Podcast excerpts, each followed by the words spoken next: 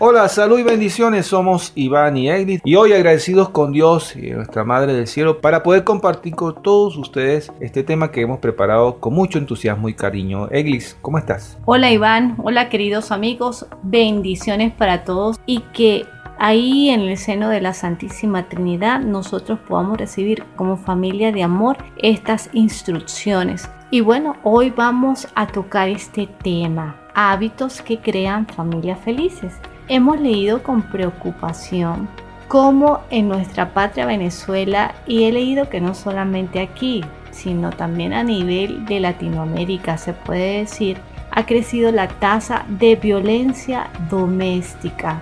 A raíz de toda esta situación que nos ha llevado a pasar más tiempo en casa, más tiempo juntos, pues en vez de amarnos, ay, lo que estamos haciendo es otra cosa agrediéndonos los unos a los otros, porque de repente la esposa le dice al esposo, mira, los muchachos anoche se acostaron tarde viendo televisión, mira la hora que es mediodía y no se han levantado. Y el esposo, bueno, pero tú tienes que estar pendiente porque yo no puedo hacer esto solo.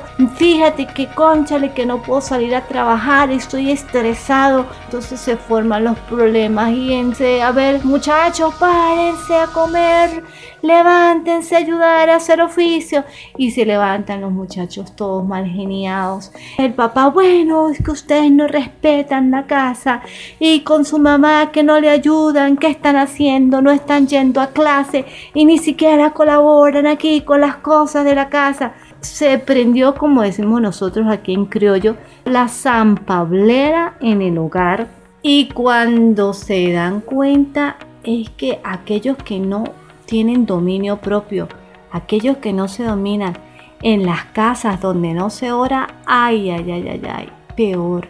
Tanto que se llega a esos límites y van a los límites de la violencia. Es reflexionar y ver nosotros como familia, pedirle al Señor, a ver, muéstranos qué síntomas así de alarma hay en nuestras casas, en nuestros hogares y cómo nosotros podemos hablar con nuestros hijos, con nuestra familia para poder crear esos hábitos que nos van a ayudar a tener paz en el hogar y a tener felicidad y a tener momentos de compartir. Claro, es muy importante. Es cuando nosotros tenemos que actuar, eh, eh, decirle a esas personas que tenemos que vivir en paz, tenemos que vivir en tranquilidad, porque eso es lo que quiere el Señor. Y San Pablo en sus cartas nos habla mucho de esto. Cada vez que habla a las comunidades, siempre Pablo los anima a, a estar unidos a orar. Y en Tesalonicenses, la primera carta a los Tesalonicenses, 5, versículo 15, dice, cuidado, que nadie devuelva mal por mal. Busquen siempre en el bien entre ustedes y con todo el mundo. Estén siempre alegres. Oren, oren sin cesar. Den gracias por todo. Eso es lo que quiere Dios de cada uno de ustedes como cristianos. No apaguen el fuego del Espíritu. No desprecien la profecía. Examínenlo todo y quédense con lo bueno y eviten toda forma de mal. Palabra de Dios. Te alabamos, Señor. Y tenemos que animarnos los unos a los otros. Tenemos que pedirle al Señor que nos ayude. Que es difícil la situación. Sí, y todos la estamos viviendo. Pero, mire, iglesia, así como hemos escuchado, y tú lo has dicho al principio, esa introducción, que tantas familias esto que está sucediendo tan horrible, tan terrible. Pero también hemos escuchado de otras familias que nos hablan y que nos han podido decir, mire, qué bendición. He tenido la oportunidad de conversar más con mis hijos. He tenido la oportunidad de, conocer después de 30 años un poquito más a mi esposa o a mi esposo. O sea, son cosas que uno dice, epa, caramba, pero tampoco está, está, está mala la cosa. Hemos visto, pero ¿por qué? Cuando existe un ambiente, un buen ambiente, preparamos un buen ambiente donde se pueda vivir en paz, hablar con cariño, utilizando estos hábitos que hoy vamos a conversar con ustedes, indudablemente que ha sido de gran bendición. Así que a eso, es que queremos animarnos en el día de hoy. Depende de nuestra actitud. Tenemos que pedirle al Señor que nos dé esa actitud positiva frente a las cosas que se nos presentan en la vida y darle gracias a Dios por todo. Les vamos a dar entonces unas herramientas, unos consejos para poderlos poner en práctica. El primer punto es que tenemos que aprender algo juntos. Ya sabemos que adquirir nuevos conocimientos es una excelente opción para crecer y para mantener activo el cerebro. Aprovechemos estos días que estamos en la casa para aprender algo juntos, este inglés, otros idiomas, música y que eso nos va a llevar a mantenernos unidos y a compartir momentos felices. Tener momentos divertidos. Lo importante de poder y aprovechar este tiempo que tenemos, que estamos viviendo, es aprovechar cualquier oportunidad para crear recuerdos felices. Antes de preocuparnos por tanto trabajo, por problemas económicos, por esta pandemia que estamos viviendo, debemos ocuparnos de recordar y crear momentos especiales para todos.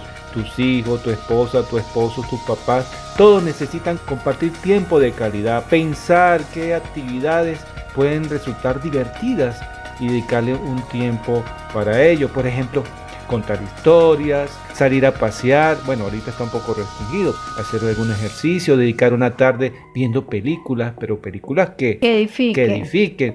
aprender un deporte nuevo, disfrutar de un día de jugar, de jugar, también, de hacer un juego recreativo. Que, nos pueda servir a tener esos momentos de diversión en familia. La tercera recomendación es sorprendernos los unos a los otros. No necesitamos que haya una fecha especial para hacer una comida, si podemos, unas hamburguesas, unas empanaditas, una torta, algo especial, unas galletas, pero poder sorprendernos los unos a los otros, podernos hacer ese regalo, un detallito, una cartica, preparar una cena romántica, sobre todo los esposos.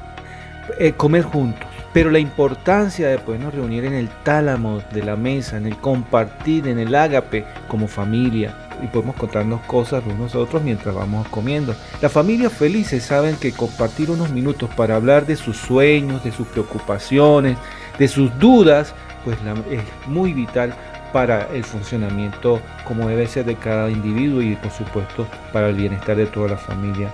El quinto punto que les recomendamos es aceptar que cada uno necesita tiempo a solas.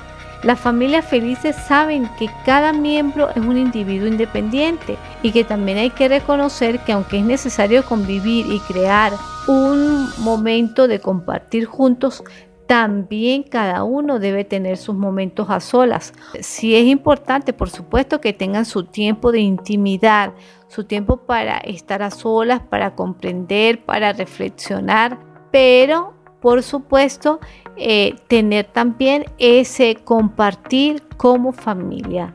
Y el sexto punto, Iván. Es la oración.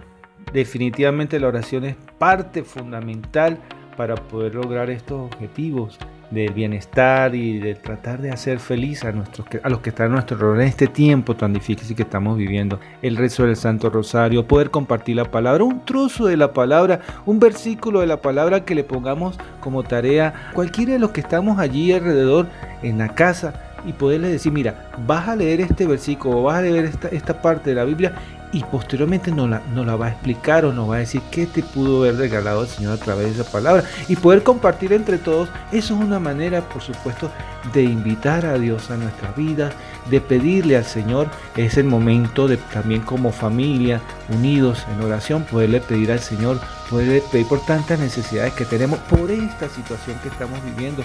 Mira, Debemos pensar como familia, podemos pensar en nuestra familia, que es el primer entorno donde vamos a desarrollar todas nuestras actividades.